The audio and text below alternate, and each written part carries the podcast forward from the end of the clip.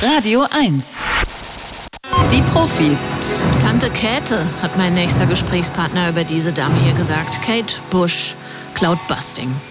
Er ist Mitglied des Komitees des IG Nobelpreises für kuriose wissenschaftliche Forschungen, Vorsitzender der Deutschen Dracula-Gesellschaft und der bekannteste Kriminalbiologe der Welt. Dr. Marc Benecke, live auf Radio 1, die Profis. Morgen, Marc.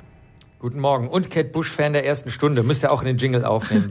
Tatsächlich ja. habe ich im Vorgespräch auch gedacht, man könnte mit dir gut auch mal eine Studie zu Kate Bush bereden oder ansonsten in die Kate Bush-Forschung einsteigen. Ich weiß nicht, wie es um die bestellt ist. Hast du eine Ahnung? Ja, es ist insofern schwierig um sie bestellt, weil sie jetzt mittlerweile sehr alt ist und schon immer sehr zurückgezogen war. Ne? Also wenn wir wollen ja Experimente am lebenden Objekt oder Subjekt in dem Fall machen, das könnte schwierig werden. Sie ist scheu. Sie ist scheu. Dann wenden ja. wir uns den Tintenfischen zu. Ich weiß nicht, wie scheu die sind. Ich glaube zumindest untereinander sehr kommunikativ.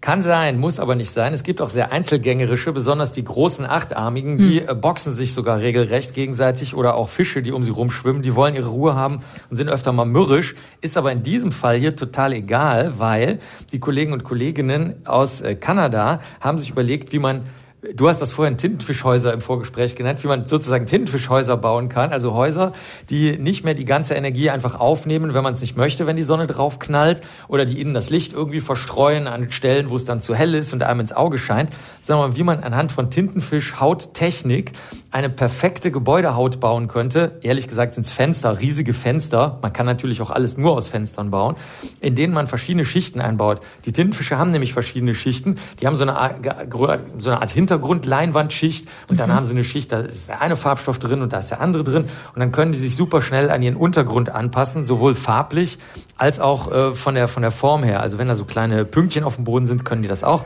Das kann unser Fenster jetzt nicht, mhm. aber sie haben es nachgebaut. Sie haben so ungefähr äh, drei Millimeter dicke Plättchen aus Acrylglas gebaut, haben da so ähm, ähm, Röhrchen reingebaut, so kleine Kanälchen und dann verschiedene Farbstoffe da reingemacht blauen und gelben Farbstoff zum Beispiel, der kann äh, bei 630 und 430 Nanometern kann der Licht aufnehmen oder ähm, andere Farbstoffe wie zum Beispiel Carbon Black, also das ist dann äh, knallschwarz, der kann natürlich dann alles an Licht aufnehmen. Mhm. Und so oder, ach so, das ist auch noch interessant. Oder sie haben auch noch übrigens immer in Flüssigkeiten gelöst, natürlich, deswegen sind es Kanälchen. Natürlich. Titandioxid oder Siliziumdioxid genommen. Das kann das Licht verstreuen im Raum.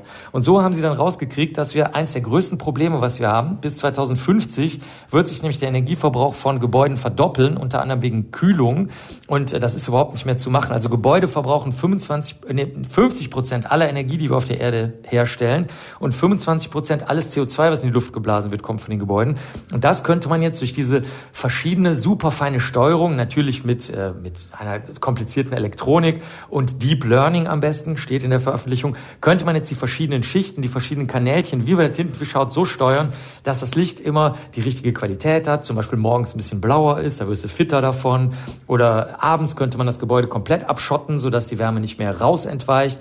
Und so hätte man ein Gebäude, was dann sehr, sehr viel Energie sparen würde und alle, die darin arbeiten oder leben, glücklich macht, weil sie immer genau das richtige Licht an die richtige Stelle bekommen. Klingt super, Marc. Ich frage aber dann jetzt mal nach der Praktikabilität oder wie man das in die Wirklichkeit bringt. Ich habe lange Zeit, ich glaube über 20 Jahre, in einem Haus gelebt aus den 20er Jahren. Alle Fenster, vierter Stock, Hinterhaus, alle Fenster radikal gen Süden ausgerichtet. Ich hätte mir solche Tintenfischfenster sehr gewünscht im Juli und im August.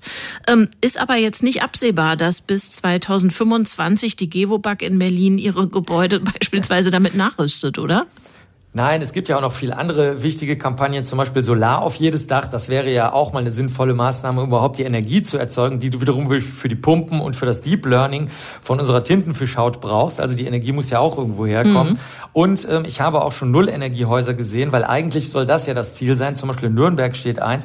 Ähm, da ist es dann so, das funktioniert ziemlich lange. Da sind da kleine Bächlein drin und Pflanzen und alles Mögliche. Die sind also nicht auf Hightech-Basis, sondern auf Bio-Basis. Und irgendwann klappt es nicht mehr. Zum Beispiel der Hauptbahnhof in Uelzen, also der kleine Bahnhof in Uelzen genauer gesagt, das ist ein 100-Wasser-Bahnhof. Da würde das eigentlich alles sehr schön mit Low-Energie klappen. Aber irgendwann kümmert sich wieder einer nicht um das Moosplättchen hier und um das plätschernde Wasser da oder um die ähm, äh, Steine auf dem Boden. Und so ist das leider hier genau das Problem. Du hast hier eine Hightech Tintenfischhaut, die wirklich alles perfekt lösen könnte, super viel Energie sparen könnte. Aber am Ende des Tages scheitert es natürlich daran, wenn dann so wie vor ein paar Tagen irgendein Kabel kaputt geht und dann bei der gesamten Lufthansa die IT kaputt geht. So wäre das hier auch. Und dann hast du dein Hinterhausproblem. Wenn das jetzt bei dir das wäre, alles geht nach Süden, dann knallt von einer Sekunde auf die andere die Sonne wie verrückt rein und alles, was du jetzt drauf ausgerichtet hast, auf die Tintenfischhaut, wird natürlich jetzt wegbrutzeln. Also ich fürchte, praktikabel ist es vielleicht nicht unbedingt. Plus, du brauchst riesige Tanks und riesige Pumpen, um diese ganzen Flüssigkeiten mit den Farben zu verteilen. Und das äh, ist natürlich dann auch wieder anfällig. Jeder weiß, wo ein Tank ist, da ist die Alge nicht weit. Also so gesehen fürchte ich, es ist eine super geile Idee, die aber in der wenigen Zeit, die wir noch haben, um auf Null Energie zu kommen, wahrscheinlich nicht so gut umsetzbar sein wird. Ich wünschte, ich hätte nicht gefragt, bedanke mich aber trotzdem, Marc. Bis bald. Sehr gerne. Das war Dr. Marc Benecke, live auf Radio 1, die Profis.